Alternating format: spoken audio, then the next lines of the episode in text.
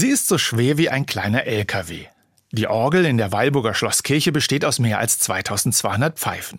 Einige ihrer Teile sind schon 300 Jahre alt. Es gibt große und kleine, dicke und dünne Orgelpfeifen, aus Zinn oder auch aus Holz. Jede Orgelpfeife ist anders, so wie wir Menschen auch. Die Pfeifen ahmen unterschiedliche Instrumente nach. Da gibt es Klangfarben von Hörnern, Flöten und Streichinstrumenten. Genau deshalb wird die Orgel auch Königin der Instrumente genannt. Die Orgel macht deutlich, auf das Zusammenspiel kommt es an. Erst durch die Verschmelzung ganz unterschiedlicher Klänge entsteht zauberhafte Musik. So wird die Orgel zu einem Bild für eine Gemeinschaft. Besonders eine christliche Gemeinde nimmt sie sich zum Vorbild. Denn wo Menschen etwas zusammen machen, werden unterschiedliche Töne angeschlagen. Der eine kann gut reden, die andere gut organisieren oder besonders gut zuhören.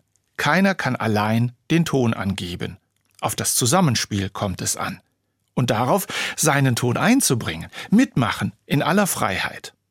In einer christlichen Gemeinde geht das zum Beispiel im Besuchsdienst für die Älteren, beim Redaktionskreis für die Gemeindezeitung, bei der Vorbereitung von Gottesdiensten und an vielen anderen Stellen. Es ist gut, wenn viele verschiedene Menschen mitmachen, ihre Fähigkeiten und Talente einbringen und Freude haben am Mitwirken, am Zusammenspiel, wie bei einer Orgel, zum Lobe Gottes.